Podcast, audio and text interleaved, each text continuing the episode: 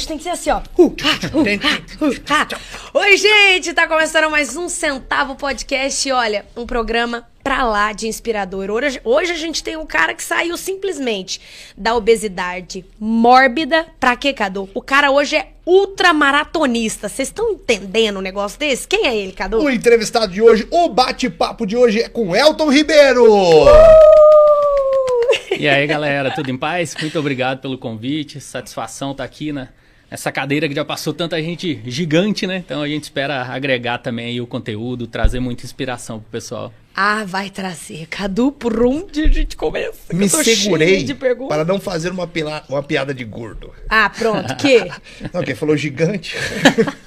Bobo. Eu tenho lugar de fala, viu, gente? Eu sou gordo, então eu posso brincar. Tô na minha. Na, lugar de fala, né? É, eu acho que pra fala. gente começar, a gente tava num debate aqui antes de começar o programa. E aí, Cadu falou: eu vou falar isso porque eu tô no meu lugar de fala. Eu sei o que, que é isso. Então, para começar tudo, a gente queria deixar muito claro para vocês que a gente entende muito, muito. E a gente respeita muito essa ideia hoje da gente se amar como a gente é, da gente não ter autoestima baixa por estar acima do peso, enfim que a gente precisa mesmo se amar e se cuidar. Só que aí é uma linha muito tênue, é um pilar muito próximo do outro na nessa balança de se amar porque você precisa se cuidar. E quando você se cuida, a gente não tá falando de estética, a gente tá falando de saúde. E aí, Cadu vai dar a opinião dele agora. Não, não, não vou dar. Eu quero saber primeiro. Depois nós vamos, no meio da conversa, a gente vai a falar sobre isso. A gente quer que ele metralhe, né, Elton? É, calma, que nós vamos chegar lá. Elton, o que a Nayara falou, eu acho que é muito importante. Tem o lado estético, né? De você se sentir bem, mas o principal de tudo, que eu acho que foi a mudança que, que chegou para você, eu preciso mudar, foi por conta da saúde, né? Você tinha quantos quilos? O que te levou a, a fazer a bariátrica? Bariátrica, virar a chave, né? Que é o nome até da, da minha palestra, Legal. virando a chave. Então, eu bati 135 quilos, uma vida inteira obesa, né? De, eu tenho 37 hoje, operei com 34. E eu tava vendo a minha vida definhar mesmo, sabe? A Nayara apontou muito bem que nós não estamos falando aqui de um preconceito a pessoas gordas, ao corpo gordo. Hoje eu vejo que é uma situação mais até psicológica do que a questão imoral, né? Como uhum. já foi tratado durante muito tempo. A pessoa obesa, ela tem ah, tem preguiça, tem vergonha, é sem vergonha, é não sei o quê, por que, que não emagrece? Hoje é uma série de fatores multidisciplinares que levam a pessoa à obesidade ambiente, alimentação, forma de criação, é, problemas de é, comportamentais, tudo isso, sabe? É, um, é uma doença, né? Ela tem um CID, o CID é a classificação internacional de doença, que é o E66, então a obesidade ela é tratada hoje como uma doença, uhum. entendeu? E o que você disse muito bem, a questão, a gente estava falando em off, da romantização da obesidade, né? Que é uma coisa extremamente delicada, né? Porque você ter a estima de se gostar, de se amar, é uma coisa totalmente diferente da estima de você se cuidar, né? Ah, a pessoa obesa, então não pode fazer exercício, não pode se amar? Óbvio que sim, é isso que, que eu falo muito, sabe? Só que com a perda de peso, igual o Cadu disse, de 135 quilos para 67 que eu cheguei, 60 quilos assim para arredondar que eu perdi, eu vi que a minha vida é outra, sabe? Não tem como eu ser hipócrita de falar que eu vivo da mesma forma que eu vivia. Eu não conseguia amarrar um tênis, sabe? Eu brinco sempre que cadarço de gordo é sempre de ladinho, né? Porque não consegue abaixar para amarrar o cadarço no, no, meio, assim, uhum. sabe? É, muita sudorese, sabe? Se eu tivesse num ambiente igual aqui, mesmo fresco, mesmo frio, é, restaurante, eu transpirava assim das pessoas acharem que eu tava passando, passando mal, mal, a ponto de ter um treco, sabe? Uhum. Fica vermelho, né? Vermelho, suando, camisa com aquelas pizzas, dobra, sabe? Uhum. Tipo então são micro coisas que para quem não é obeso, para quem nunca viveu obesidade, acha que é uma extrema bobeira. Só que essas micro coisas que levam a pessoa tanto à obesidade quanto querer mudar o seu estado de obeso. E foi o que aconteceu comigo, sabe? Uhum. Eu operei relativamente novo e virei a chave relativamente novo, com 34 anos, né? Você já, não... já era pai? Já era, já era pai. E, e, é difícil do... brincar, né? Total, total. Como é que você vai correr com teu filho? É, era é tudo, filho ou né? filha? É filha. Como é que você vai brincar com ela? É, não tem como. Mas assim, só antes de você começar essa parte de, do seu, da sua virada de chave, é, sempre, desde novinho? Você desde sempre... novinho. Desde Como novinho. é que foi isso? Você foi obeso, gordinho, desde novinho? Totalmente. A vida inteira, desde que eu tenho lembrança de criança, sabe? E geralmente as coisas marcam. Depois eu fui estudar muito sobre isso, assim. Aham. Como leigo, né? Estudioso mesmo, assim, de leituras. É, a neuroplasticidade é, cerebral, né? Que isso traz pra gente, né? O, tipo assim, eu vivi situações da minha infância que eu lembro. Então, se você lembra coisas da tua infância, é porque marcou negativamente ou positivamente. Eu trago muito na memória coisas negativas pertinentes à obesidade. Por sabe? exemplo. É, rejeição em ambiente de amigos, rejeição de namorinhos de criança. é- Bullying é, mesmo, né? Bullying, mu- bullying é extremo, né? Antigamente nem chamava isso, né? Mas Ah, é, zoeira. é, era zoeira, né? É, educação física, por exemplo, o último a ser escolhido só quando Por- não tinha mais ninguém mesmo. Nossa. Então são coisas assim que, o, que a criança obeso, o adolescente obeso, ele traz muitas vezes sem saber que aquilo é prejudicial até para a formação de caráter dele, muitas vezes, né? E o que eu enxergo é que isso vai virando um looping.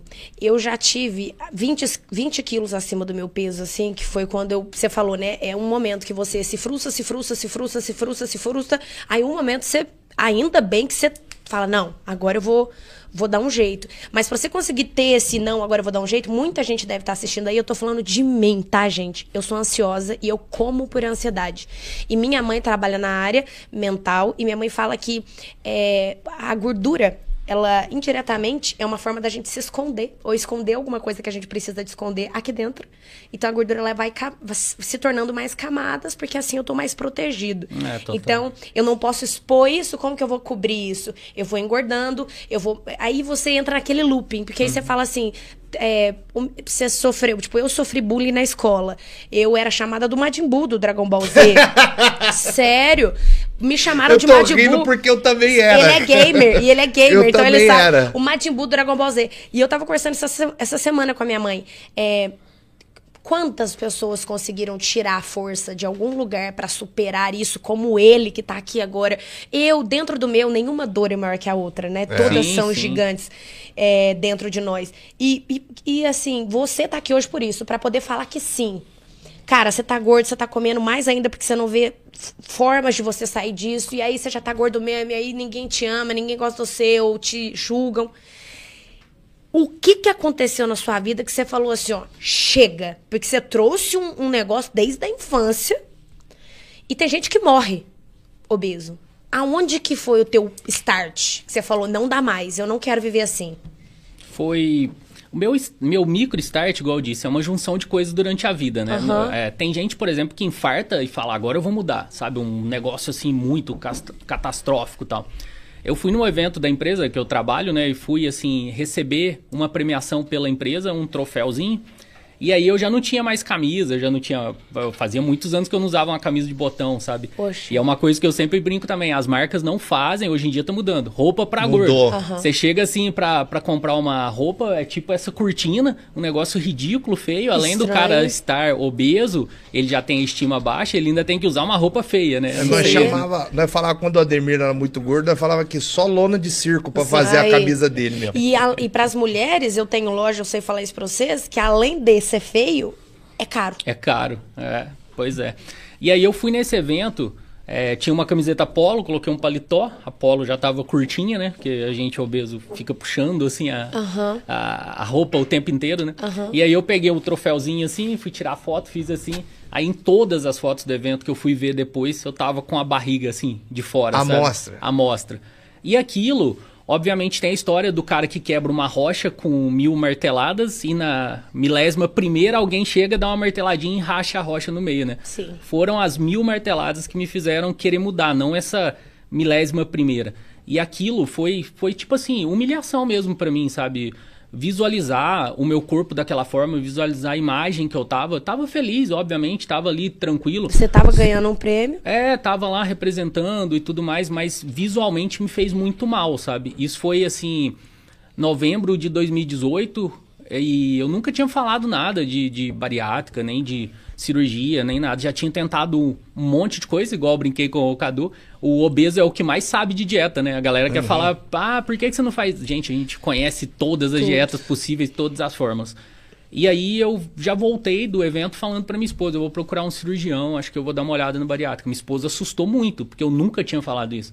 Porque eu vivia dentro do meu mundo tranquilo, sabe? Só que as dores mentais, uh, os nossos fantasmas são gigantes, né? São. E aí eu voltei já, em março de 19 eu já operei. Então, tipo, eu voltei é, novembro decidido a mudar, sabe? Depois desse micro evento. Uhum. E aí, obviamente, uma coisa que tem que pontuar, a bariátrica, ela tem uma série de DUT, né, que é diretriz de utilização estabelecida pela ANS, que é a Agência Nacional de Saúde. Não é assim, ah, tô obeso aqui, vou, vou fazer a bariátrica. Uhum. Tem preço para tudo no mundo hoje em dia, né? claro, né? Mas sim. você tem uma série de fatores que tem que ser apresentado, um laudo médico, é, histórico de tentativa de tratamento, endocrinologia, pneumologia, nutrição. Você tem uma série de laudos que tem que ser apresentados para você estar apto também a fazer a cirurgia. Então, e psicológico também, né? Psicológico, tem que ter um laudo, um laudo psicológico. A psicologia hoje, eu fiz até um post ontem à noite lá na rede social, ah. é, falando assim, um gráficozinho, né?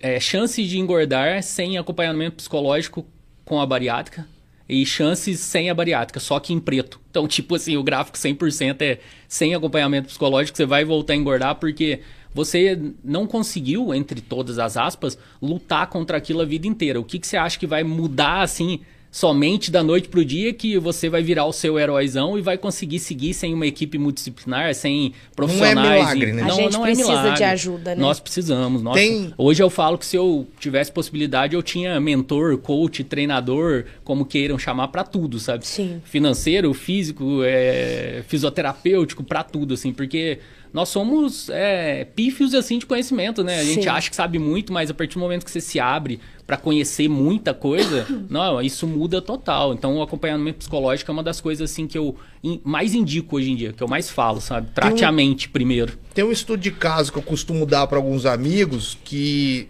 eu sou nerd, então tem, tem dois caras que eu acompanho, que é o Jovem Nerd e o Azagal, que são caras que vivem nesse são os caras top uhum. dessa galera nerd, né? E eles fizeram a, a, a, cirurgia, eles continuam gordos. Por quê? Porque eles não pararam de comer, eu acho que o tanto quanto eles comiam antigamente. Reduziram, logicamente, estão mais magros, mas não estão igual o nosso querido Elton aqui. Sim. Então, é, talvez tenha sido isso, né? Fez, cortou lá, fez bonitinho, só que não, talvez não tiveram esse acompanhamento psicológico ali para dar aquele aquele gás, né? Vamos lá, vamos continuar, vamos é. fazer um, sei lá, uma atividade física, Sim. vamos trabalhar isso, eu né? Achei, eu achei, eu acho muito importante a gente citar aqui também, porque eu conheço pessoas que começaram a preparação psicológica, é, é, como é que fala? Com alimentação também, com o endócrino, o, o nutricionista, tudo. Uhum. E porque existe uma preparação antes da cirurgia. E essas pessoas elas queriam tanto que isso acontecesse e elas cuidaram da mente para estarem preparadas para a cirurgia que elas acabaram não precisando da cirurgia. É, é doido. Elas não precisaram da cirurgia porque elas tomaram e entenderam a dimensão que aquele resultado, aquela preparação tinha para a cirurgia que elas não precisavam mais. Claro que cada caso é um caso uhum. e de, de cirurgia, mas muitas pessoas, eu acho que eu acho que é o exemplo dos seus dos rapazes que você citou. Não é sobre a cirurgia é sobre a sua mente mudar. Porque vão engordar depois da cirurgia se não tiver, se não organizar isso. Sim, sim. E às vezes não precisa da cirurgia, a pessoa entende e ela emagrece. É. A obesidade é uma doença crônica, né? Uma doença crônica, automaticamente ela é tratada a longo prazo uhum. e com vários fatores que vão tratar essa doença, né? Ao contrário, por exemplo, de um siso que eu retiro e acabou, a obesidade não, eu posso voltar a engordar uma coisa muito leiga, assim, que as pessoas não têm conhecimento, é achar que eu fiz a bariátrica, cortei meu estômago e agora eu não engordo nunca mais. Não, o, não era meu estômago que tinha 60 quilos, sabe? O doutor não saiu carregando, assim, 60 quilos. Uhum. Era a minha densidade corpórea de gordura, que era, que resultava em 60 quilos. Então, mesmo hoje com um estômago, por exemplo, de 200 ml, eu ainda posso engordar tudo que eu tinha. Ah, eu posso, hoje eu como, por exemplo, 350 gramas na refeição, vamos colocar assim de exemplo. Uhum. Pode ser 350 gramas de bacon. Então eu vou voltar a engordar minha densidade corpórea, minha gordura, minha, minha queima uhum. de, de, de, gordura, se for menor do que minha atividade física, se for maior no caso, eu vou voltar a engordar, entendeu? É, pra vocês terem um, uma noção, um dado estatístico da uhum. ABESO, que é uma associação que trata de, de bariátricos, é, de três pessoas, duas não obtêm sucesso com o emagrecimento Caramba. ou com a cirurgia, sabe? É, é, é, pesado, sabe? E qual a culpa disso, você acha? O eu motivo principal? Eu acho que volta, a pessoa somente opera. Deita, corta o grampo lá, corta o estômago, grampeia o estômago e volta para casa e vive a vida do jeito que era, sabe? Não é a cirurgia. A bariátrica, ela é o fim. Eu, eu tinha uma obesidade mórbida, como a gente brincou, eu poderia morrer. Então as pessoas falam, ah, com a bariátrica até eu.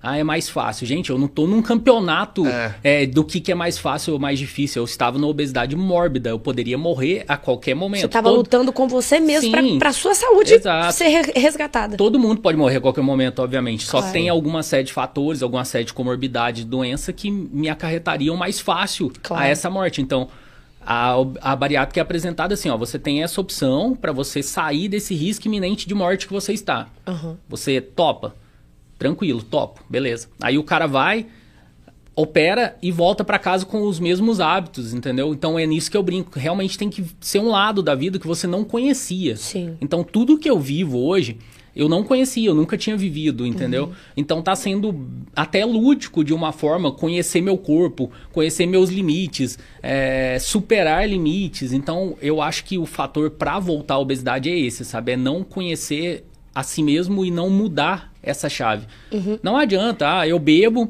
é, eu fumo, tudo antes da, da, da cirurgia. Aí você, com um mês, tudo liberado, você volta a fazer tudo do mesmo é. jeito, sabe? É impossível você ter sucesso dessa forma em qualquer área, né? Não só na, na obesidade. Só uma uhum. dúvida que me surgiu. Quando você vai no nutricionista, você os caras te medem né, até o dedão do pé ser medido lá, né? Uhum. E aí eles tiram a gordura corporal. Quanto que você tem, né? O índice de gordura corporal. Você tava com quanto com esse 134? 35 quilos. Eu cheguei a 40 e alguma coisa. É, ah, me foge agora, mas tipo o assim. normal seria eu 20%. Ta, eu, tava, é, eu tava no grau 3 já, porque é classificado, né? Obesidade Isso. 1, obesidade 2, obesidade 3 e obesidade mórbida. Eu já tava no mórbido plus, digamos assim, sabe? Porque eu não sou tão alto, eu tenho 1,75, então 135 quilos, se você fizer a conta do IMC, é, dá um grau gigante. Então, na adult que eu citei anteriormente, só o meu grau de IMC já matava todas as, o, as regras anteriores. Uhum. Porque o meu IMC já era mortal mesmo, entendeu? Então, tipo assim, ah, o Elton não tem nenhuma doença, nenhuma comorbidade da obesidade, mas o IMC dele já é gigante lá na, na regra. Então já pode fazer a bariátrica porque o IMC já pega. Só que é. eu tinha também outras doenças atreladas e pertinentes à obesidade. Não sei se vocês sabem, a obesidade ela é porta de entrada para mais de 200 doenças. Eu ia, não, eu ia te perguntar isso agora. Quando você relatou uma coisa que te machucou muito internamente, que foi as fotos, quando você viu, mas é um, vários fatores que foram se unindo e aquele foi o ápice para você. Mas a sua saúde, como ela era ao, ao auge dos seus 34, 34 anos, 34 né? 34 que eu operei. Como que era a sua saúde até então? Você passava apertado? Passava, Tinha... total. Ah. Colesterol, diabetes, é, já tava com triglicérides. A, é, triglicérides, HDL da vida. A osteatose que eu te disse, que é a gordura no fígado, a gordura interna aqui, né? Nossos órgãos começam a ser pressionados com essa gordura uhum. e a gordura começa a entrar em contato com os órgãos e inflama esses órgãos. Então a obesidade ela é causada pela gordura. A gordura é inflamatória. Então uma pessoa obesa mórbida ou numa obesidade qualquer, ela está inflamada. Então, todos os processos inflamatórios do corpo começam a ser mais prejudiciais do que o normal para uma Você pessoa tinha magra. É, essa parte, a apneia do sono, sabe? roncava hum. muito, assim, muito mesmo. A minha esposa, coitada. Bom trator, né? É, é, minha namorada fala que até hoje eu emagreci, mas o trator continua. Exato. Hoje em dia, minha esposa, por exemplo, ela brinca à noite que ela acorda, assim, ela põe até a mão na, na minha frente, assim, para ver pra se ver eu tô se tá respirando. Tá então, é, porque acostumou com aquela máquina do lado, né? Com aquele Perigo, urso. Agora olha e fala, meu Deus do céu, tá muito quietinho, será que tá vivo ainda? Ah, então a apneia era horrível, sabe? Não sei. Uhum. É, você tá dormindo, quando você acordar, acordar afogado, assim, meu Deus do céu. Eu tenho isso até hoje. É, é, é ruim minha, demais, né? A minha apneia, quanto que era mesmo? Acho que em um minuto. Eu tinha 40 paradas. Aham. Uhum. Que que é isso? Pois é. Misericórdia. Toda hora. A Gisele, minha namorada, coitada. Beijo, amor. Ela virou e falou assim: Cara, não dá, você tem que dormir com esse aparelho aí, porque se você dorme sem, eu acho que você tá morrendo, porque você para de respirar, né? Você tá uhum. lá. E volta. Meu Deus. É assim? Meu Deus, cadê Mais tempo, né? Que eu não vou ficar parado sem respirar aqui também. Mas a apneia é pesada. Se você tem apneia, vai procurar ajuda médica, né? Porque você pode realmente vir a ter uma parada cardíaca durante seu Meu sono. Deus. E aí é um abraço pro gaiteiro. Eu uso aquele CPAP, eu não sei se você usa. Sim, já vi. Não, não uso não. Graças Hoje eu não faço Deus. uso de nada, assim. Tá? Então, é, a, gente tá, a gente vai chegar aqui hoje, né, no, no ultramaratonista, pra gente entender tudo isso, essa metamorfose na sua vida. Mas, assim, de tudo, quando você, até você fazer a cirurgia, teve um momento além desse da foto que foi o que mais, tipo, algo que te doeu mesmo, que você fala, putz, aquilo ali eu não vou esquecer ah, nunca. teve. Teve um evento com a minha esposa, jornalista também. Uhum. Né? Coitada. E aí, ela promoveu um evento e aí eu tava no evento lá, tranquilo, tudo mais, né? Hoje eu falo ludicamente, mas doeu, né?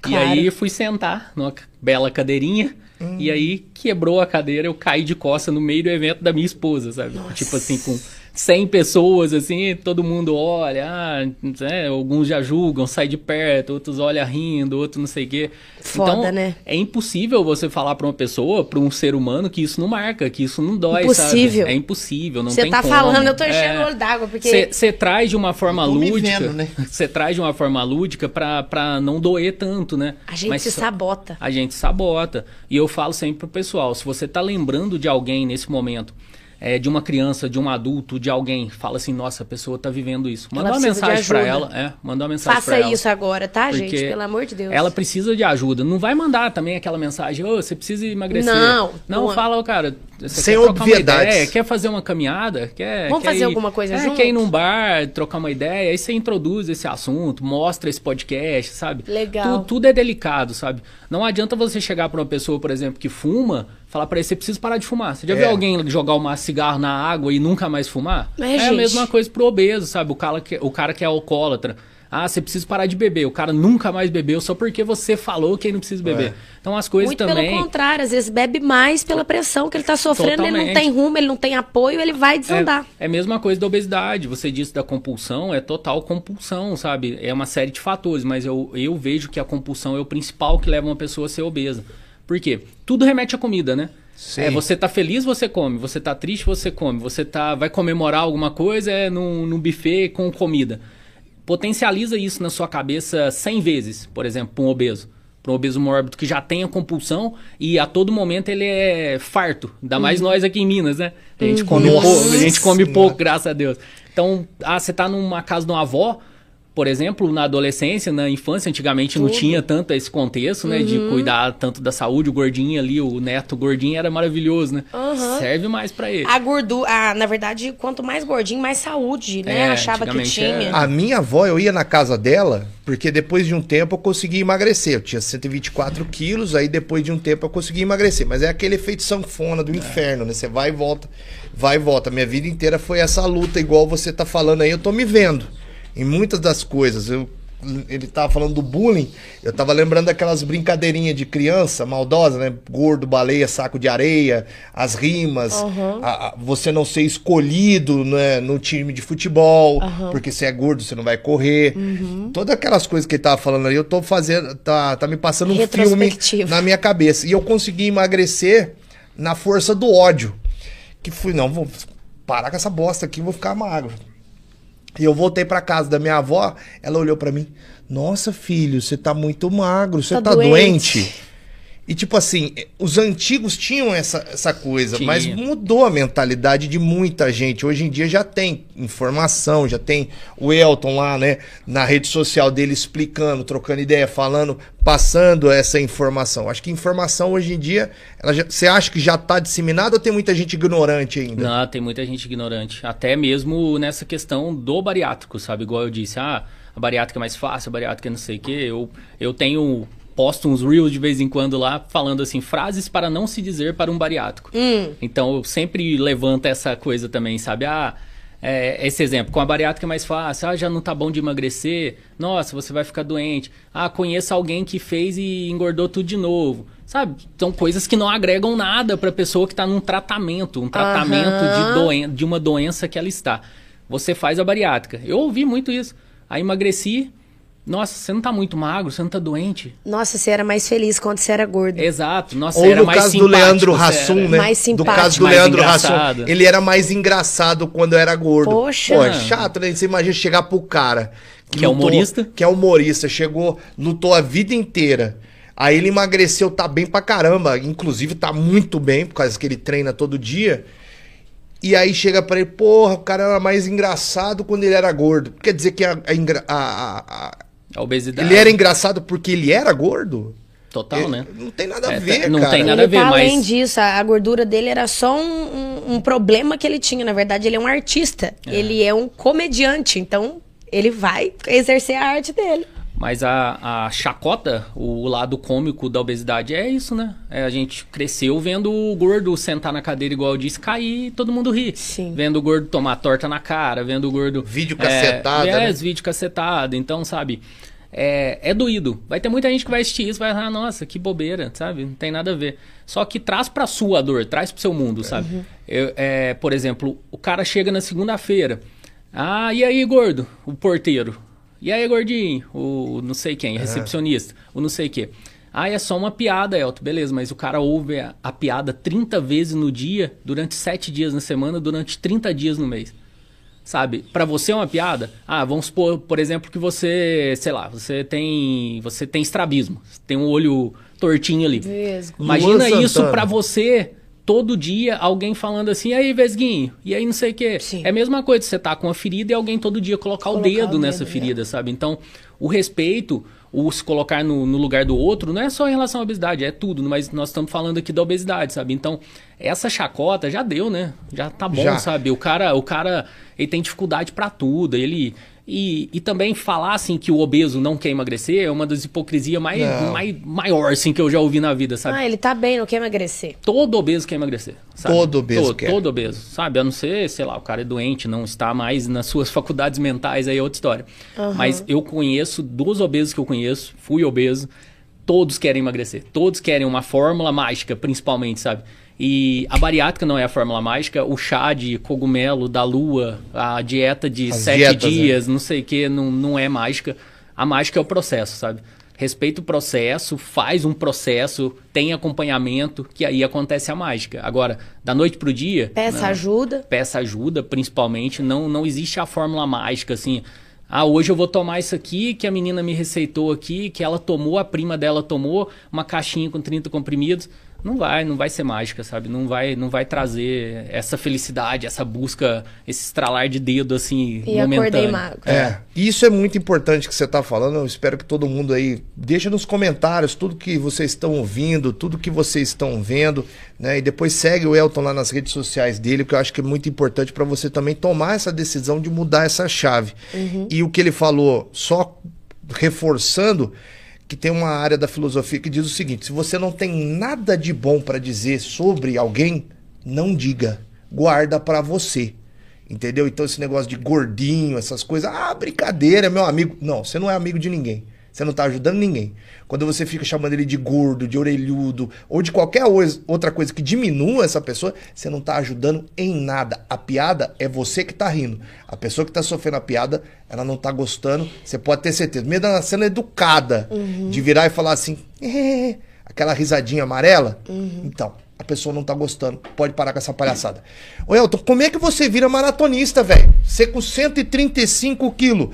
Você começou a correr logo depois? Teve um tempo de adaptação? Total, eu nunca tinha tido o histórico de atleta, como diz o poeta, na vida, né? Obviamente. E aí eu fiz a cirurgia, o doutor com no hospital, ele já pede para você caminhar, né? Para eliminar os gases e tal. Não gases, esses que vocês estão pensando, gases que Solta injetam. peido é, pra tudo que é lado. Porque a, a, bariátrica hoje é por vídeo, né? São quatro furos na barriga e um desses furos é um gás que injeta pra tua barriga ficar maior ainda para poder descolar, assim, legalmente falando, para poder manipular e ver os órgãos, né? Então já pede para você caminhar para eliminar esses gases, assim. Uhum. E aí, depois de 15 dias, 20 dias, começa um exercício de baixo impacto, que ele pede uma hidro, uma caminhada, alguma coisa. Eu fui na hidro, só que eu fui na hidro ainda obeso, né? E eu não me senti bem lá, sabe? Porque tinha uma galera sarada, um monte de gente pelado no vestiário, os homens todos seguros de si, e eu obeso ainda no meu casulinho, sabe? Uhum. Com aquele medo, aquela coisa tal. Falei, ah, acho que eu não gostei da hidro, não, vou caminhar mesmo. Uhum. Aí peguei um tênis velho em casa, comecei a caminhar. Aí beleza. Aí um amigo meu que corre, o Vitor, deixar um abraço para ele, que ele é um dos grandes responsáveis também por. E me mandou um vídeo um dia, sabe? Falou: ah, olha esse cara aí que é o canal Corredores. Hoje eu tenho até amizade com o cara, um dos maiores canais assim do, do Brasil, sabe? Legal. Tal.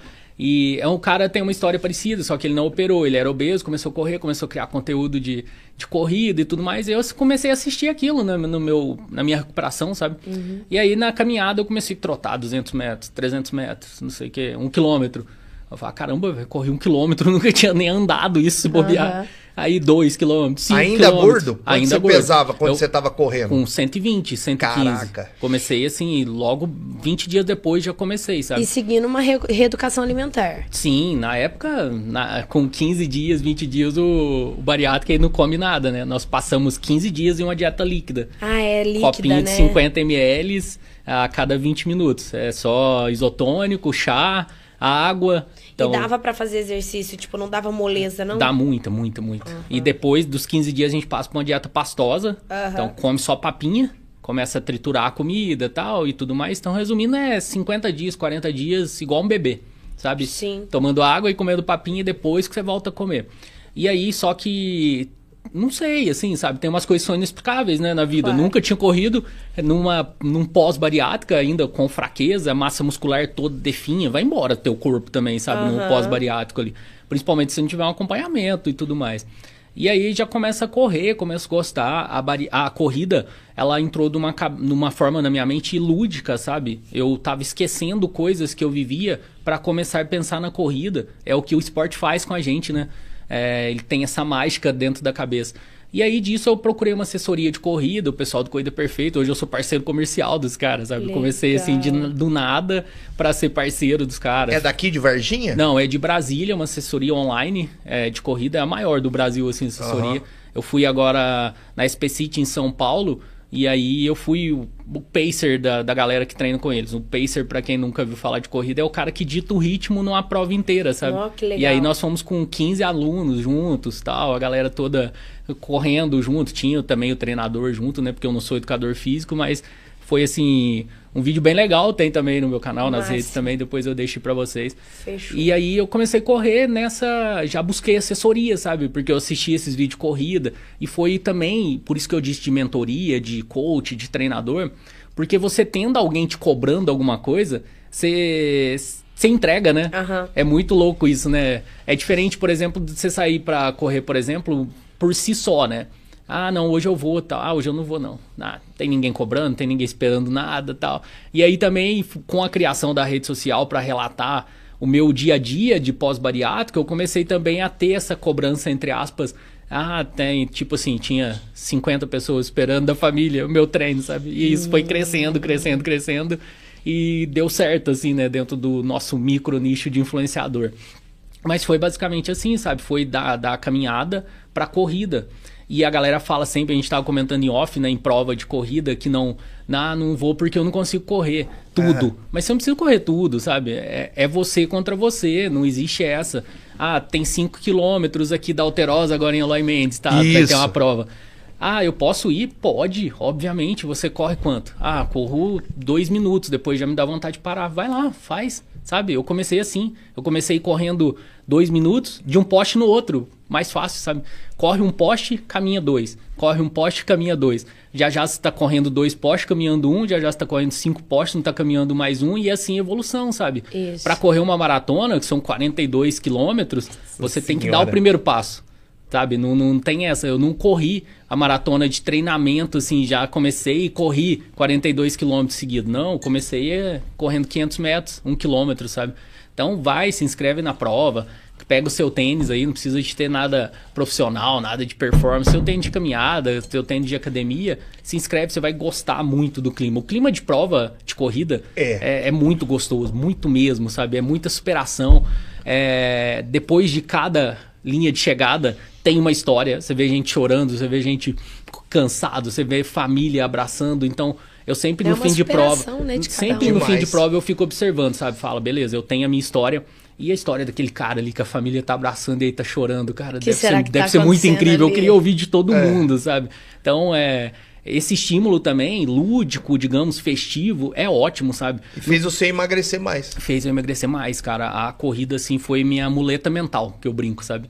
Ao invés de eu querer comer lasanha todo dia, eu co queria correr todo dia lá no meu começo. A evolução, é, o, nada motiva mais do que o progresso, né? Então uhum. esse progresso também dentro da corrida me motivou muito nessa, nessa busca de, de um de uma saúde melhor, sabe? Deixa eu só fazer um adendo aqui, que ele tá falando da corrida alterosa, que é o evento esportivo dentro da casa, que eu acho que, que é um dos que eu, que eu mais gosto. Tem, lógico, né, o futebol, né, tem tanto o salão quanto a questão do campo, mas eu aprendi a gostar da corrida alterosa por fazer, né? Eu sou repórter aqui da emissora, então eu faço bastante. E por conta dessas histórias que você está falando aí, de superação, do, do senhor idoso que tem 80 anos e que está correndo e faz uma prova em 30 minutos de 5 quilômetros, que eu já, já entrevistei, né? A gente começa a descobrir o tanto que é apaixonante esse esporte. E, e eu sempre gostei de correr, mas eu sempre gostei de correr indoor, que é a questão da esteirinha uhum. ali. Desde que eu comecei a lutar contra o peso, com mais propriedade na, na academia mesmo, que eu gosto mais do treino indoor, né? Que é na, na academia, uhum. a corrida sempre me pegou. Que é gostoso. Você tem aquela questão de querer. Peraí, eu fiz 5 hoje, eu vou fazer 10 de corrida sem parar. Aí eu vou fazer 15, aí eu vou fazer 20. Chega um ponto que você está fazendo uma hora de corrida sem parar na esteira. O que é mais ou menos o que ele falou dos postes. E essas histórias que a gente vê na corrida alterosa são impressionantes. Do tanto que as pessoas se motivam e a comunidade que se forma. Uhum. Porque não é só a pegada individual. A corrida ela pode ser tanto individual quanto coletiva. Uhum. E é bacana você ver esses grupos que se formam, como a Fox Runner aqui, acho que de uhum. três pontas. Tem Pé de tanto... vento aqui em Virgínia. Pé de vento. Tem tantos grupos espalhados pelo Brasil uhum. que isso que motiva. Que é o que ele falou. Às vezes você pega e fala assim, putz, vou correr, cara, não tô muito animado hoje. Mas chega o cara e manda, e aí, velho? Vambora. Bora? Bora? Já peguei as paçoquinhas aqui. E sai é correndo, é velho.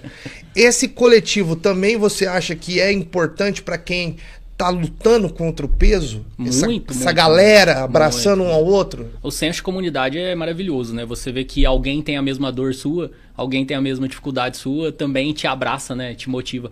E principalmente pra menina, né, cara? A minha esposa também corre, mas eu vejo o quanto ainda é dificultoso pra mulher sair na rua para correr, né?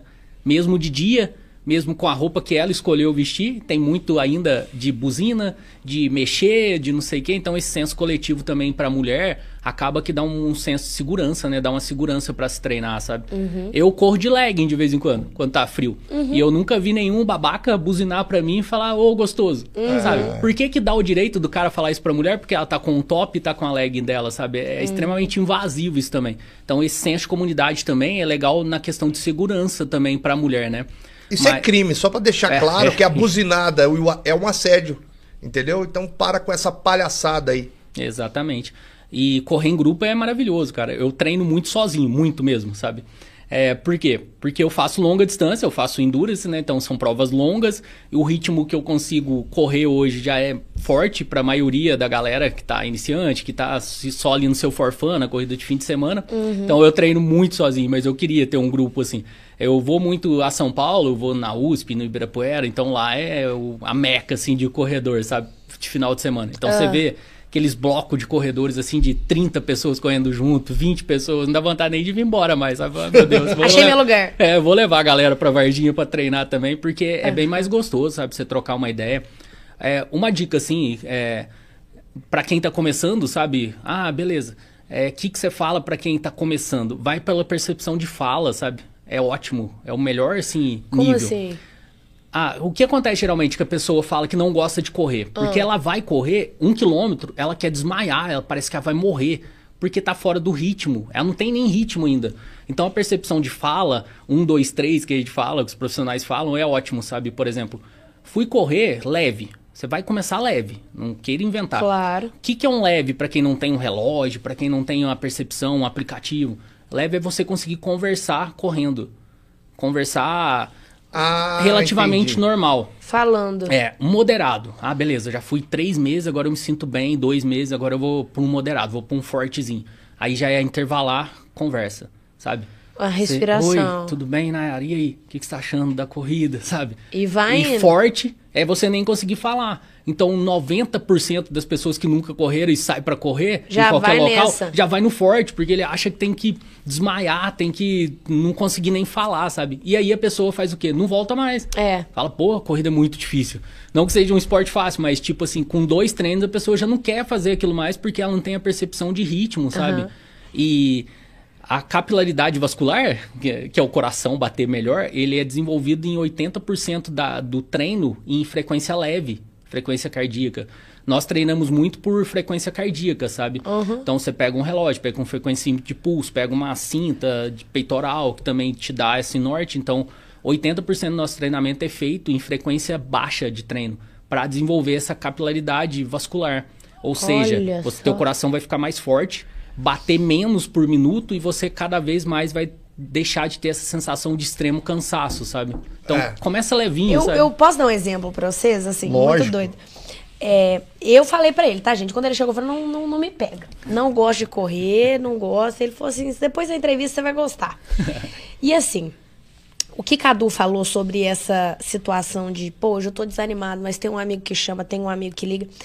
Você viu na pandemia que doido esses ciclistas? Vi, nossa, estourou, né? Muito legal. Você anda no Brasil inteiro, é ciclista, ciclista. Tem domingo que eu venho de manhã, né? Porque eu tenho que ir pra TV de manhã, trabalho cedinho, seis e meia da manhã eu tô saindo lá da roça de casa e vou. Eu vejo tanta gente. E eu falo, gente, que sensação gostosa de ver essa galera animada, saindo bem cedinho pra ir andar de bike. Pra ir viver aquele domingo que antes, talvez, Pode, pode, podia ser um domingo que ia acordar tarde, ia. Não que seja ruim, né? Ai, acordar tarde é bom, mas tipo assim, acorda tarde, tipo, sem rumo, sem sentido. Acorda tarde, toma um cafezão daquele estrapalhado e fica aquela coisa, vão comer. O domingo ele se resume em comer, deitar, dormir. Comer, é. deitar, dormir. E aí você vê a galera sentindo aquela vontade. Então, assim, tudo que vocês estão falando aqui eu acho muito importante. Às vezes o cara desiste só de pensar, ah, mas não eu já tentei até começar, acho que eu não vou tentar correr, não. Qualquer esporte que você se sente bem, sabe? O cara que, o cara que anda de bike, que começou, tipo, a, a bike também não me pegou, eu gosto de dançar, pra vocês terem noção. Dancei 12 anos, mas aconteceu um negócio específico da corrida na minha vida, que foi pela minha mãe. Olha que loucura, minha mãe vai escutar isso. Minha mãe estava passando por um momento muito complicado. Ela ganhou meu irmão Raul, teve problemas depois da gravidez, inclusive teve depressão pós-parto. Acho que ela citou alguma coisa sobre a entrevista. E a autoestima dela estava muito baixa. Tipo, ela engordou muito, muito, muito. Ela não conseguia. E a, essa compulsão eu peguei dela, de comer e tô sem sentido, tô sem tudo. Falei, mãe, vamos dar um jeito de fazer um exercício nós duas. Vamos, vamos. Ela, vamos. E aí ela encontrou uma turma lá de Três Corações, os runners, e vamos correr e tal. E ela falava assim, eu não gosto de correr. Eu falava assim, eu, eu fingia que eu gostava, porque eu, eu tava tentando ajudar minha mãe. Eu falava, gente, minha mãe precisa de ajuda. E aí eu falava assim, mãe, vamos devagarinho, a gente tenta um comecinho, depois a gente vai, depois. Não, mas na hora que eu corro, a minha perereca, uma rela na outra, eu me sinto incomodada, gente. Mas ela inventou desculpa para tudo. Eu falei, mãe, vamos devagarinho, vamos. Juro, você imagina minha mãe falando isso? Você já vê ela falando. ela fala mesmo. Ela falava, gente, mas não, minha perereca fica raspando, vai me dando outras coisas ao invés de vontade de correr. Eu falei, mãe, relaxa. Resumindo, a corrida não me pegou, mas eu corri com ela. A minha mãe, agora, tipo, minha mãe corre, corre. Eu não sei te falar quantos quilômetros, quanto. Mas ela se viu ali, ela conseguiu sentir amizade, parceria, ela conseguiu cuidar da saúde dela. Então, assim, eu sei, eu vivi, eu vi que sim, a corrida foi muito especial na vida da minha mãe. Mas volto a dizer, não precisa ser a corrida. Sim. Não precisa ser o, o, o, o tal esporte o que ele falou lá no começo, é a sua mente. E o esporte, ele faz isso com a mente da gente. A gente precisa cuidar da, da mente da gente. Ah, e o esporte ajuda muito, né? É. Eu faço treino, às vezes, aqui na cidade, aqui em Varginha, sozinho, de duas horas e meia.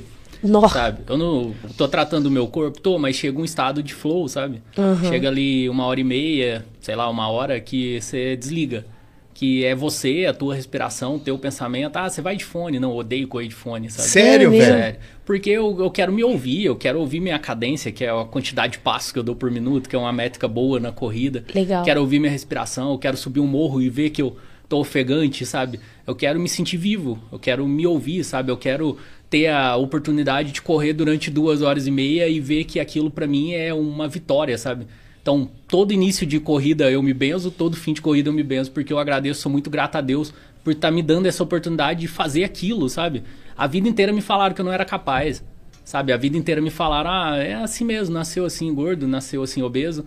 Ah, não consegue não, tá tudo certo e beleza. E você vai tendo um falso conforto, dá até das pessoas que te amam, né? Não, se aceita, tá tudo certo, não sei o quê. E não se limita, sabe? Você é capaz de tudo. Eu, eu não posso falar para ninguém que a pessoa não é capaz de, de fazer alguma coisa, sabe? Porque eu não consegui amarrar meu tênis e hoje eu já fiz uma prova de 67 quilômetros correndo. 7 horas e 50 minutos que eu terminei a prova, Carai. sabe? Subindo e descendo serra de Jacutinga à borda da mata. Então, como que eu falo para alguém é, que é impossível? Que é impossível alguma coisa, sabe? É, ah, você está sendo muito é, otimista. Não, eu sou até um cara realista, até uhum. demais, sabe? Só que se você quiser, você move qualquer coisa, sabe? Não tem como. Ah, meu corpo não consegue, meu corpo não sei o que, vai, vai nadar. Ah, não consigo nadar, vai pedalar, vai, sabe, alguma vai coisa você vai se encaixar, cara, né? isso. Né? e não precisa de ter esse ódio, sabe, que as pessoas pregam, sabe? Eu acho que quando você tem isso, você acorda e fala, pô, você tem que treinar. Meu Deus do céu. Você tá no, você tá no esporte errado. Tá errado. É. Não é que todo dia você também levanta é. vendo o ursinho carinhoso, correndo maravilhosamente. Eu luto também contra a minha procrastinação, sabe? É, tem dia que eu vou treinar porque eu tenho que treinar. A, a motivação, ela vai passar com três semanas, estourando, um mês. Você taca aquele negócio, compra tudo que você vê. É. Ah, beleza. Nossa, eu vou comprar esse tênis, vou comprar essa luva de cross, vou comprar essa corda, vou comprar. Eu falo corda, o professor fica bravo. Tem um outro nome que eu nunca lembro. CRX, é, né? É, tem, né? tem, é, é, vou comprar tudo. Aí beleza. Essa motivação ela passa com três semanas, um mês, sabe? E aí depois entra a disciplina e a constância, sabe? Eu sou muito fã da disciplina. Eu tenho que fazer um treino na sexta-feira, seis horas da tarde. Eu vou fazer o meu treino sabe? A minha planilha ela fica verdinha lá de treino, sabe? Eu treino corrida quatro vezes na semana e do, dois dias de academia e um dia que eu faço faxina em casa, sabe? Legal. que, é, que é um exercício também. Legal. E aí, quando eu não vou, eu cheguei num ponto assim que eu me cobro muito, sabe? Por não ter ido. É tipo assim, já teve dia de eu fazer meu treino de correria, de vida de CLT, eu não só produzo conteúdo, trabalho também normal, igual, a, igual a galera gosta de falar, com coisa que o produtor de conteúdo não trabalha. Não é coisa trabalho, que a gente não trabalha. Nossa senhora. E aí teve dia de eu fazer meu treino nove e meia da noite. Ah, nossa, mas tá tarde, tá tarde, eu tenho que fazer, tá ali para fazer, para ser desculpa, feito, sabe? Né? É vício. Eu não acho que é vício, eu acho que é disciplina, sabe? Não Porque, é. tipo assim, se você me oferecer uma viagem pra, Bahamas hoje e falar, você não pode correr lá não, tá? Você vai com tudo pago. Beleza, eu vou tranquilamente. Se Vambora. fosse um vício, eu não conseguiria ir, Legal. Né? Então, eu consigo marcar com a minha esposa uma viagem raramente, mas eu consigo sem ser para correr, sabe? Uhum. eu consigo ficar lá também uma semana, se for necessário, sem a corrida. Então, é disciplina, sabe? É diferente de vício e diferente de motivação. Coloque a disciplina. Não consigo ir quatro vezes, Elton. Vai uma vez na semana. Aumenta para duas, uhum. aumenta para três, sabe? Qualquer esporte que a gente tá falando. E né? eu acho é super legal quem. É, com certeza. E eu acho, tipo assim, irado quem viaja e consegue fazer um negocinho, tipo, na viagem. Tipo, eu já viajei com casais hum. que eu e Henrique tá, acorda na cachaça, te acorda bebendo, a gente acorda já acendendo a churrasqueira ou fazendo a matula lá para poder ir fazer trilha e andar duas horas de trilha, chegar lá e como que fica feliz? Chegou no lugar bonito, pá, vou fazer nosso piquenique agora, a cerveja, salaminho. E o casal tá com a gente. E tudo ok, o casal e com a gente curtir também, mas o casal tem um momento deles, eles levam aquele colchonetezinho ou alguma coisa, ou corre, ou faz. Então, tipo assim, quando eu vi isso com o Henrique, eu falei, amor, é falta de vergonha na nossa cara mesmo de não pegar um gosto de fazer um negócio. Porque ali a galera tá feliz, tá viajando com a gente e eles estão fazendo. Eu acho demais quem viaja. Você pega aí é, influenciadores que a gente assiste, você vê os influenciadores cuidando da saúde deles durante viagens. Eles Sim. não param, só viajam. Então, assim. O principal é a gente não julgar, porque só a gente sabe o porquê que a gente está se sabotando e a gente precisa de ajuda. O primeiro passo, eu acho que é eu preciso de ajuda. É eu vou me ajudar, mas eu preciso de alguém. A gente não tá aqui pra sozinho. Mas eu tinha uma pergunta para te fazer, que você falou sobre vício. E talvez seja uma ignorância minha de coisas que já chegaram para mim também sobre a bariátrica e eu tenho prioridade zero para falar sobre isso. Você tem 100%, 200% e talvez você consiga me falar melhor. Já me falaram que quando a pessoa faz a cirurgia, ela não volta normal. Falar, ah, Nayara, povo que faz a bariátrica não volta normal, não. Cabeça fica meio doido, fica meio esquisito, tem gente que fica diferente demais. Isso é real? Então, não sei o normal que você tá dizendo, sabe? É, o que é normal? É. é, igual a minha mãe, né? O que, que é normal pro seu, é, querida? Exato. Mas esse normal é tipo assim, fala que a pessoa meio que sai da casinha mesmo, ela não volta ela vai, ela vai arrumar algum vício? Tipo assim, ah, se ela parou disso, ela vai começar com esse aqui. Existe isso? Ah, Os mitos, né? Tem, tem, é. tem, por exemplo, o alcoolismo, ele é extremamente incidente em pós-bariátrico. Ah. Porque a pessoa troca a compulsão da comida pela bebida, que é mais fácil, né? A bebida a gente toma tranquilo. É, mas tem os vícios saudáveis também, né? Não há necessidade de você ser desequilibrado mentalmente pro lado negativo, né? O que acontece muito quando você emagrece? Eu falo por mim. Uhum. O teu ambiente muda, sabe? Eu era o cara, assim, eu não bebo, sabe, bebida alcoólica mesmo antes da, da bariátrica, mas eu uhum. era o hum. cara do churrasco, o cara da ali coca. que ficava, da coca, do doce, que comia, que ficava três, quatro horas sentado, que ficava até tarde. Sabe, esse, esse ambiente muda. Então, muitas vezes as pessoas podem estar tá julgando esse desequilíbrio uhum. que a pessoa uhum. saiu da casinha porque a pessoa está num momento diferente, sabe? É tudo cíclico, né? As amizades, inclusive, pode ser cíclica. Não tem como hoje, por exemplo, eu treino no domingo de manhã.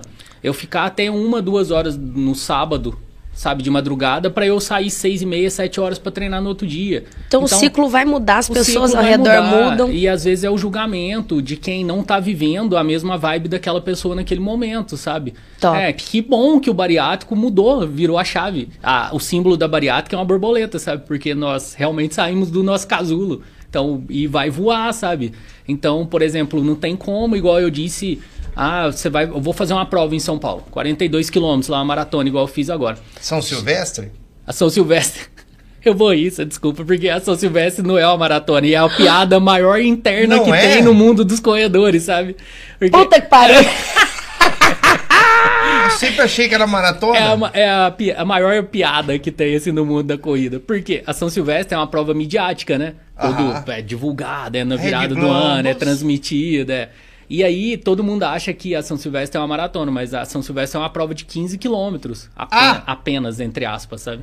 Então são 15 quilômetros. A maratona são 42. A ultra que eu fiz, por exemplo, que esse ano eu vou de novo, são 67. Tem, Caraca, tem prova de 100 quilômetros, tem prova... E aí, o que, que você faz? Fui enganado minha vida inteira. A vida inteira. E aí, o que que acontece? O cara fala assim, você fala pra pessoa, acabei de correr agora a Maratona Internacional de São Paulo. É. É, eu fui bem lá, entrei no ranking dos maratonistas do Brasil. Sou o, número, sou o número 301. Oh, de, do Brasil inteiro? Do Brasil inteiro, deve Caraca. ter, sei lá, 30 mil pessoas no ranking. Parabéns. E aí, você fala assim, fiz isso e tal.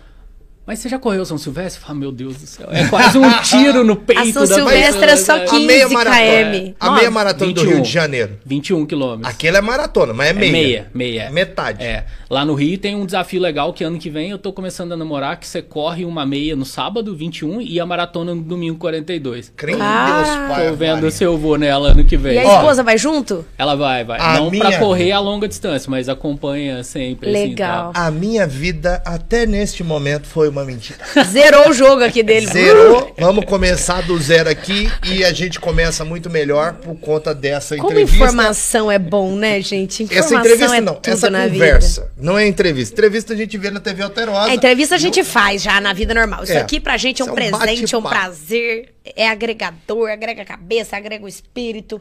E vai Eu... agregar ainda mais com as suas perguntas. Ah. Porque tá chegando ao fim e nós temos aqui Mentira. as três perguntas de ouro desse podcast. Sério que são as três perguntas que valem mais que um centavo.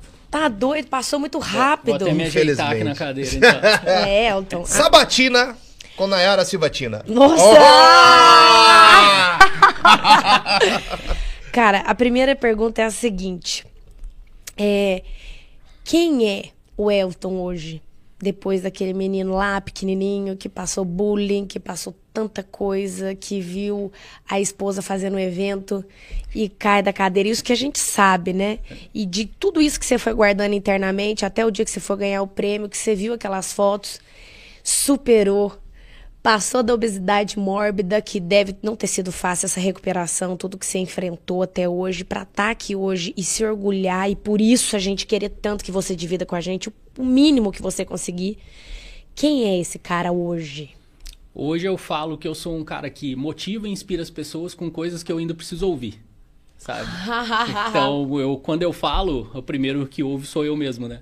Então, quando eu motivo, quando eu ligo um stories, quando eu faço um vídeo, então eu tô ouvindo primeiro, sabe? Nó. Então, é, Ele eu, falou o que eu penso. eu falo sempre isso, sabe? Eu tô falando pra mim. Não adianta nada eu falar pras pessoas e não viver o que eu tô falando, sabe? Eu acho que é um princípio, assim, de qualquer produtor de conteúdo, de qualquer coisa que você faça na vida, sabe? E eu tô me aprendendo. Eu sou um cara novo, eu tenho 3 anos de idade. eu tô com Nossa. 37, então até 34 eu eu vivi uma outra vida e agora com três anos eu tô, tô me curtindo. Tô fazendo uma coisa que eu nunca fiz, que é me olhar e me gostar, sabe? Me falar, Se cara, amar. cara, você é muito legal, sabe? Você é uma pessoa que eu gostaria de conviver. E eu quero cada vez mais que a minha mensagem, não meus números, não meus patrocínios, não minhas parcerias comerciais, a minha mensagem chegue mais longe, sabe? Eu não quero perder a essência de receber um direct de uma pessoa igual eu recebi ontem, sabe? Um cara, ô, nunca comentei nada de você, nunca fiz nenhum comentário, nunca te chamei, só que só pra dizer pra você que eu operei tem três meses, já eliminei 36 quilos e graças aos seus vídeos e às suas palavras aí. Muito Oh, obrigado, sabe? Isso não Então, tem preço. cara. as provas sociais que eu recebo, es- essas mensagens, esse direct, sabe, me fazem querer continuar, querer falar, querer. No começo, você tem a dificuldade de assumir quem você é, né? Até como um produtor de conteúdo, assim, uma pessoa que a pessoa às vezes se inspira. Eu, no começo eu falava muito assim, ah, não, não é isso tudo não, sabe? Não, o que, que é isso? Hoje em dia eu não, eu quero ser esse cara, sabe? Então, então beleza, joga pressão nas minhas costas aqui que eu levo e eu quero realmente que a minha mensagem chega, chegue longe e que eu nunca perca a emoção de ler uma mensagem igual a essa, sabe? Então acho que resumidamente sou eu hoje. Máximo. Uau. É... Fala o Instagram aí pra turma te seguir. É. Aquela, né? Você já esqueceu a outra pergunta, né? Não, eu porque, nossa, me identifiquei pra cacete com o que ele falou. Puta que pariu. massa. Você é demais, cara. Não Ah, porque eu me imagina. identifiquei, pelo amor de Deus. Mas porque eu sei o tanto que eu amo também o que eu vivo. E você falou coisas que ninguém, eu acho, que vai entender. Quando a gente fala assim, as pessoas não vão entender essa coisa de ler um direct e de ser o caminho. É demais. Parabéns. Muito legal, obrigado. Eu sou onipresente nas redes sociais, estou em todo lugar, é só jogar lá bariátrico maratonista, ou Elton Bariátrico, ou Elton Ribeiro, o algoritmo acha lá. Então, Aham. É, TikTok, Instagram, YouTube, né, todos, é, Kuai, tô em todo Tudo. lugar. E podcast também, subo lá, faço muita entrevista, trago muita gente também é, da saúde, nutricionista, Legal. educador físico e tudo mais, assim, então só seguir lá. Eu brinco que tem sete dias gratuitos, se você não gostar, você pode sair, mas tenho certeza que você vai querer ficar. Massa demais. É, eu queria saber agora um medo seu. Tipo, que eu falo medo, é a primeira coisa que vem na sua cabeça agora. É pesado, mas eu não gostaria de ser obeso de novo. Sabe? Eu acho que é um medo que eu tenho. E é, interno e externo também eu explano isso, então é externo. Eu não gostaria de voltar a ser aquele cara enrustido, é, triste, sabe? Muitas vezes é, é, oculto na multidão para não chamar atenção, sabe? É um medo que eu tenho. E eu não gostaria de voltar nesse local que eu estive. É pesado para quem ouve, para quem ainda está obeso, sabe? Mas nem sempre a gente vai ouvir também coisa leve, né? Às vezes a gente precisa de ouvir alguma coisa pesada, alguma coisa, alguma pancada para tirar a gente da- do nosso estado ali de, de, de inércia, né? De procrastinação. Então, de bate pronto assim, eu não gostaria de voltar a ser obeso um dia na vida. A vida é muito longa, né? É, toda verdade é passageira também. Se um dia eu voltar, vou me preparar para isso, mas eu vou lutar todo dia para não voltar nesse estado que eu estive, sabe? Muito bom. E um sonho? A gente queria saber, tipo, a primeira coisa que veio na sua cabeça. Pode ser do pessoal ou do profissional, mas o primeiro que veio na sua cabeça. Hoje eu vou falar de corrida primeiro, então. Tenho vontade de correr 100 quilômetros. Nossa. Porque tem prova desse, desse tamanho, sabe? Então, é, uma- é um desejo que eu tenho esportivo. Profissionalmente, um dia, espero viver da produção de conteúdo, sabe? Viver da minha palestra, levar, igual eu disse, a palavra assim, a- o exemplo arrasta, né? Mais do que palavras, levar o exemplo para muita gente, para mais gente. Então, acho que são os dois sonhos assim que eu tenho hoje, sabe? E um terceiro da vida pessoal é conseguir equilibrar isso tudo, sabe? que é uma que dificuldade maneiro, muito velho. grande, né? A gente fala disso tudo, mas é existe às vezes um desequilíbrio, né? Igual tinha desequilíbrio da, da obesidade, então às vezes a família falta, o trabalho excede, o, o- a família sobra, o trabalho excede, então também tentar esse equilíbrio, sabe? Tentar essa linearidade aí em todos os setores da vida, que é também essencial para nós, né? É, é para um cara disciplinado como você, eu acho que não vai ser. Pode ser difícil, mas é, é possível. Porque você, olha. O eu tive um, uma, uma, uma baldada de, de incentivo aqui, rapaz, que eu vou te falar. Eu vou começar a correr hoje. Me sinto. hoje me eu não sinto... digo que eu vou trabalhar 12 horas, mas eu vou começar a correr. Assim, eu queria muito, assim, de verdade, se eu pudesse falar hoje é, de tantas entrevistas que a gente já fez e de muitos assuntos importantes que a gente já fez, hoje a gente não tá falando sobre, só sobre obesidade. Eu queria muito que essa nossa entrevista fosse levada para muito, muito longe, porque a gente está falando, além de tudo, de dentro. A gente está falando de superação, a gente está falando que é possível sim, que a gente não está sozinho. E quando você conta coisas que você viveu, doeu em mim, doeu no Cadu, vai doer em quem está escutando, mas essa dor ela é necessária para tirar a gente dessa zona de conforto, porque a gente pode escolher. E aí, você vai ficar parado ou você vai acreditar que vai dar certo? Ah, mas pode não dar. Mas vai dar. Vai dar, a gente tem que acreditar que vai dar, a gente tem que fazer a nossa parte. Vai dar. Então, assim, muito obrigada. Foi maravilhoso. Não, não foi, Cadu? Foi eu quero top. chorar, mas eu não vou chorar, porque eu tenho uma entrevista pra fazer agora também. tá quase me fazendo e chorar. a maquiagem eu também, tenho que segurar aqui, gente! Segura, Tchan. Obrigada, de verdade. Olha, É eu que agradeço. por que você tenha muito É o cara. sucesso, que muita gente te conheça, que você consiga levar essa mensagem de amor, de esperança, de superação pra muito, muito. Que eu puder te ajudar, conta comigo também. Ah, obrigadão, Nó. agradeço muito o convite.